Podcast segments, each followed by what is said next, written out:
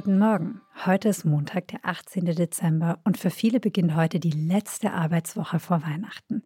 Für viele, aber nicht für alle, denn es gibt ja auch noch die Rentner und Pensionäre und von denen müssen viele schauen, wie sie auskommen mit dem Geld. Über einen dieser Pensionäre sprechen wir heute im Zeitverbrechen Adventskalender, wenn wir das 18. Türchen öffnen. Zu mir eingeladen habe ich Ursula Merz, die uns von kleinen Sünden und Fehltritten erzählt. Wen hast du vor Gericht gesehen, Ursula? Einen pensionierten, also ehemaligen Polizisten namens Heinz Eck. Er war allerdings früher pensioniert worden als normal wegen einer Krankheit. Mhm. Er hatte beginnende multiple Sklerose.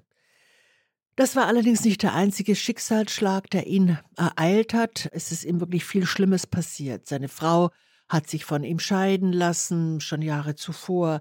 Das Haus, das sie gemeinsam hatten, ist ihm sozusagen dadurch abhanden gekommen. Ich glaube, es musste verkauft werden.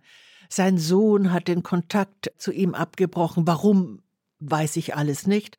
Um es noch einmal zu sagen, solche Prozesse vom Amtsgericht werden ja oft sehr schnell und ohne Details verhandelt. Warum hat er diese ganzen Schicksalsschläge vorgetragen vor Gericht? naja, um sich ein bisschen für das zu rechtfertigen, was er getan hat, was nicht korrekt war. Also er hat oder hatte ein Ruhegehalt von 1820 Euro. Ja. Hat aber daneben noch mehr als erlaubt als Taxifahrer dazu verdient. Er hat quasi gejobbt als er hat gejobbt. Pensionär. Und das hätte er melden müssen. Das da gibt es ja bestimmte nicht. Grenzen, wie viel man genau. als pensionierter Beamter hinzuverdienen darf. Genau. Also je nach Besoldungsgruppe und Eintritt ins Rentenalter. Du hast ja jetzt gesagt bei dem Heinz Eck, dass es ein bisschen früher war. Ja. Okay, dann hat er zu viel verdient, zu ja. viel dazu er verdient. Er hätte es dem Landesverwaltungsamt melden müssen. Und das okay, hat er aber das nicht. Das hat er nicht getan. Genau. Und dass er da was macht, was nicht in Ordnung ist, dass er es wusste, lässt sich daran erkennen, dass er diesen Taxifahrerlohn auf dem Konto seiner Mutter untergebracht hat.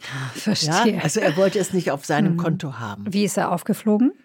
Ach, du, ich weiß es gar nicht mehr ganz genau. Irgendwie kamen ihm ehemalige Kollegen mhm. drauf. Mhm. Ich weiß es gar nicht. Ich weiß gar nicht, ob es erwähnt mhm. wurde im mhm. Gerichtssaal. Und er hatte das Gefühl mit diesen 1800, wie viel hat er nochmal verdient? Oder 1820 Ja, damit Euro. lassen sich keine großen Sprünge machen. Also damit lässt sich leben, mhm. aber damit lässt sich nicht, was ja glückliche Pensionisten machen, im Winter einen Monat auf den Kanarischen Inseln verbringen. Ne? Mhm. Er kam aus, aber auch nicht viel mehr. Was hat er bekommen? Also was hat der Richter ihm gesagt? Also das Erstaunliche war, wie streng der Richter ihn behandelt hat. Also es kam so eine Gardinenpredigt nach der anderen. Ach so, er hat noch so Ansprachen gehalten. Der ja, Richter. genau. Und der Tenor der Ansprachen, der moralische Tenor der Ansprachen war immer, Sie als Polizist. Als Staatsdiener. Ja, Sie haben doch eine besondere Verpflichtung, sich korrekt zumal dem Staat gegenüber zu verhalten. Sie als Polizist können doch nicht dies und das. Sie als Polizist hätten doch wissen müssen, dass das nicht geht. Auch wenn Sie das jetzt nicht so wichtig finden. Also so ein bisschen einmal Polizist, immer Polizist. Einmal Polizist, immer Polizist. Genau das war auch ein Zitat am Ende im Sprechen des Urteils. Sagte der Richter noch einmal, einmal Polizist, immer Polizist. Heinz Eck saß da, hat auf den Boden geguckt, ließ das über sich ergehen hat es nicht kommentiert, hat vielleicht einfach ausgerechnet, was er in Zukunft von den 1820 Euro an Schulden abzahlen muss, nämlich jahrelang 500 Euro pro Monat, der insgesamt 43.000 Euro abstottern muss. Ah, so viel hat er ja, dazu verdient. Das hat ihn vielleicht mehr beschäftigt als diese mhm. moralische Ansprache. Aber dabei blieb es. Also er musste seine Schulden zurückzahlen, ansonsten ja, genau. Er hat nicht seine Pensionsansprüche nee, gänzlich verloren. Ganz, ganz Wichtiges. Er hatte einen sehr engagierten Verteidiger. Mhm. Und der hat darum gerungen, dass er eine Strafe von nicht höher als einem Jahr auf Bewährung bekommt. Weil bei einem Jahr verlierst du die Pensionsansprüche genau. als Beamter. Und dann wäre er. Bei über einem Jahr. Genau. Dann wäre er noch tiefer in den Abgrund gefallen, als er vielleicht schon gefallen war. Sag mal, teilst du die Ansicht des Richters? Findest du das auch? Naja, es ist so eine Frage, oder? Also mhm. ist ein Beruf im Grunde auch lebenslang verpflichtend, menschlich und moralisch verpflichtend. Also zumindest ein Beruf, den der Staat dir gibt. Ja, schon. Also es ist ja sowas wie Lehrer sollen immer Vorbild sein. Oder, oder sagen wir mal, das Ärzte, ne? das ist Ja. ein pensionierter Arzt. Ärzte sind ja nicht verbeamtet, also die sind nicht pensioniert, sondern einfach verrentet. Aber ich finde, in dem muss ich dir widersprechen, ich finde nicht, dass die Verbeamtung die hier so das wichtige Kriterium ist, Mhm. sondern die Frage, wozu dich dein Beruf auch sonst über die Arbeit hinaus verpflichtet.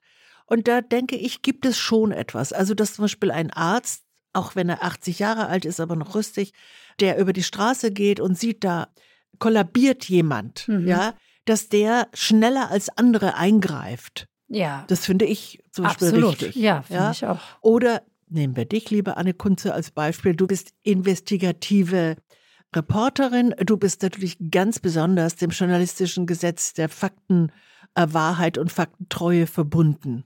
Wenn man wüsste, also dass du für die Zeit nied- und nagelfeste Reportagen schreibst, einerseits, aber wenn man jetzt erfahren würde, dass du bei irgendeiner kleinen Nischenzeitschrift unter Mhm. einem Pseudonym so weltverschwörerisches Lügengespinste verbreitet, würde man auch sagen, Ja, das Ja, geht nicht. mit da würde Anne Kunze auch stimmt was nicht. Ja, da müsste ich entlassen werden. machst du aber nicht, ne? Den tue ich nicht. Nee, Okay. Tue ich nicht. Vielen Dank, liebe Ursula, für diesen Einblick in die Berufsehre. Beruf ist Berufung. Und wir hören uns morgen wieder zum nächsten Türchen.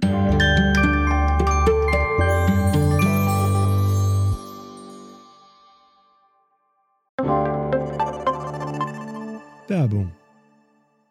Liebe Hörerinnen und Hörer, wenn Sie mehr zu den Fällen in unserem Podcast erfahren möchten, abonnieren Sie den kostenlosen Zeitverbrechen Newsletter. Mit exklusiven Fotos und Recherchehintergründen erhalten Sie alle zwei Wochen einen Blick hinter die Kulissen von Zeitverbrechen.